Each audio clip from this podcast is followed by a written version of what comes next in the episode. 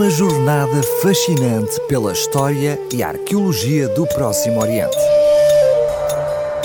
Gravado na pedra, com o arqueólogo Marcos Osório.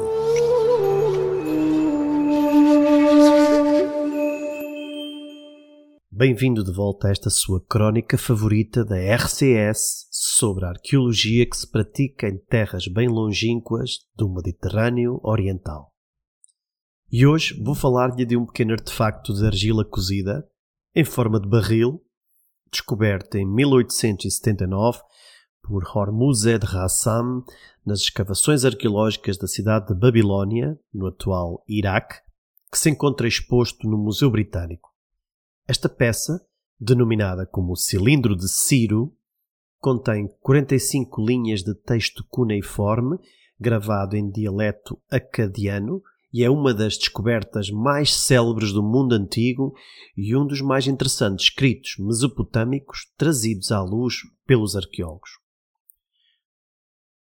O documento epigráfico foi encomendado pelo rei persa Ciro II, o Grande, que governou o Império Aquemênida entre 559 e 530 a.C., após a conquista da nação babilónica e a reconstrução da sua capital. O cilindro, fraturado em vários fragmentos, tem 22 cm de comprimento total, tendo maior diâmetro no centro, com 10 cm, e estreitando ligeiramente nas extremidades, dando-lhe um toque de elegância. É um exemplar semelhante a muitos outros textos cuneiformes descobertos na Mesopotâmia, gravados em diversas superfícies, desde o barro, a pedra, a madeira ou até o metal.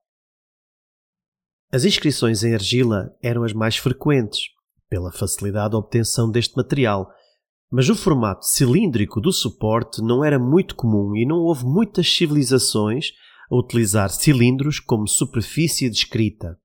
Contudo, isto não significa que os textos cuneiformes fossem todos lavrados em peças cilíndricas de argila. Na verdade, a maioria dos documentos desse período foram escritos em tabuinhas planas. O texto começa com um prólogo que descreve a linhagem real de Ciro e, em contraste, menciona de imediato os erros do rei anterior da Babilónia, chamado Nabonido, destacando que os seus maus comportamentos levaram o deus Marduk a convocar o rei persa Ciro para derrubá-lo e restaurar os templos de culto em Babilónia. O documento prossegue, exaltando os esforços de Ciro como benfeitor dos cidadãos da Babilónia, expondo as decisões promulgadas pelo monarca de que todas as pessoas fossem tratadas com justiça, sem discriminação racial ou religiosa. De facto, os registros escritos do Próximo Oriente, em especial dos historiadores gregos Heródoto e Xenofonte, sempre foram favoráveis com Ciro, descrevendo-o como um modelo de virtude política e moral em comparação com os outros governantes do seu tempo. Até mesmo no livro bíblico de Isaías, no capítulo 45, Ciro é mencionado como ungido de Deus, sendo atribuído a ele um título normalmente reservado aos reis de Judá. Isso destaca como Ciro se tornou uma figura excepcional, mesmo não sendo de origem judaica. Por este motivo, o cilindro é um dos mais famosos documentos escritos da dinastia persa, sendo lembrado como uma evidência da política de tolerância religiosa e cultural de Ciro, ao permitir que os povos levados cativos para a Babilónia voltassem para as suas terras de origem e reconstruíssem os seus templos e santuários.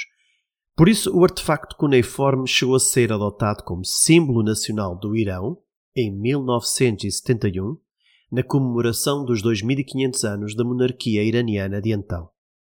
E é precisamente pela sua possível conexão com o retorno dos exilados judeus levados para a Babilónia pelo rei Nabucodonosor II e a reconstrução do Templo de Jerusalém que este achado ganha relevância, como sendo a confirmação arqueológica desse evento histórico narrado na Bíblia.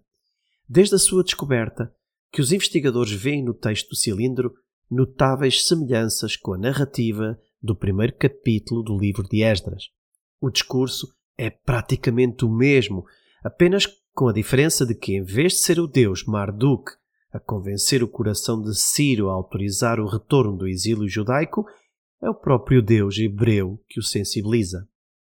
No entanto, é neste ponto que surgem as primeiras contestações à validade histórica desta descoberta arqueológica como uma evidência sólida da autorização dada por Ciro para o retorno dos judeus do exílio.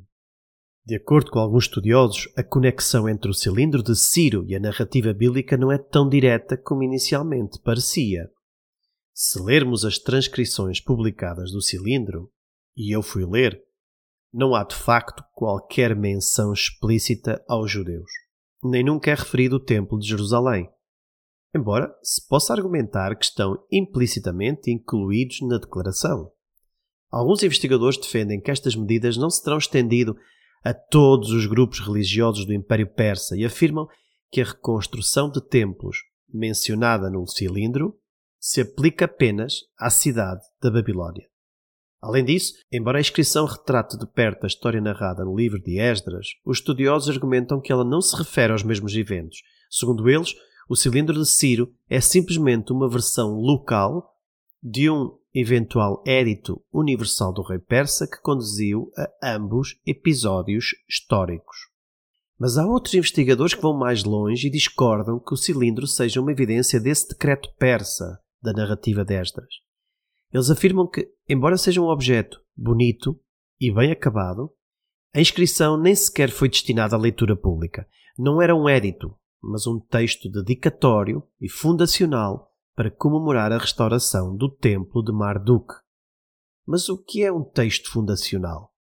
Da mesma forma que nos dias atuais ocorre uma cerimónia de inauguração de um novo edifício, onde uma placa é descerrada pelo Primeiro-Ministro ou pelo Presidente da República, o cilindro era simbolicamente enterrado durante a construção de um edifício religioso ou palaciano, e por isso ele permaneceu preservado nos alicerces da Exágila, o grande templo da Babilónia dedicado a Marduk, até ser descoberto por arqueólogos no século XIX.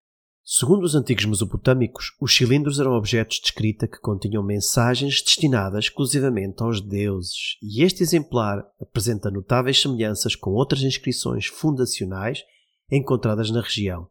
Esta prática era caracterizada por declarações admiráveis e inspiradoras e algumas das conquistas e decisões descritas nos cilindros podem ter sido exageradas ou idealizadas, servindo como uma forma de propaganda política ou religiosa.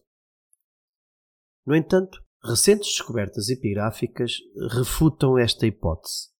Para aqueles que consideram que o cilindro de Ciro era uma inscrição única, sem qualquer cópia em 2010, o Museu Britânico anunciou que tinham identificado dois fragmentos de texto cuneiformes inéditos, guardados em arquivo desde 1881, que repetem o teor textual do cilindro.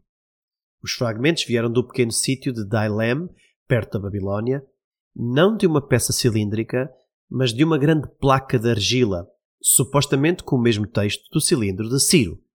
Segundo Irving Finkel, especialista em assiriologia do referido museu, que estudou os fragmentos identificados, defende que eles terão sido produzidos por escribas da corte que podem ter replicado várias cópias para todo o Império Persa. Os novos achados permitiram a leitura de partes que faltavam no cilindro ou que eram obscuras e melhoraram a nossa compreensão do documento, mostrando que a declaração no cilindro é muito mais do que a inscrição fundacional de um templo babilônico. Ficou mais claro, a partir destas novas descobertas, que Ciro terá emitido um decreto libertando os cativos da Babilônia, promovendo o restauro das suas instituições religiosas e que terá sido disseminado por todo o Império Persa, o qual o autor do livro bíblico de Esdras tomou conhecimento e perpetuou nos seus escritos.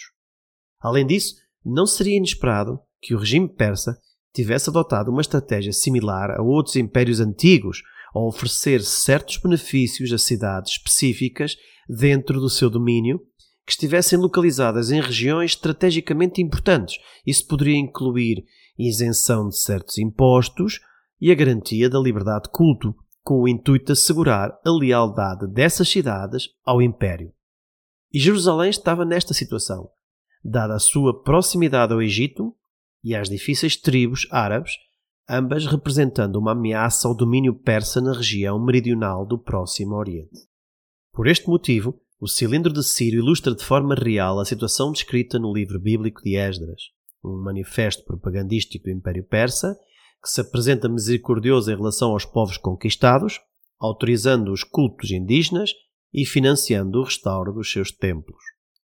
Se gostou desta crónica, pode sempre voltar a ouvi-la. Basta para isso aceder ao site radiorcs.novotempo.pt ou em qualquer uma das plataformas habituais de podcast, procurando por Gravado na Pedra.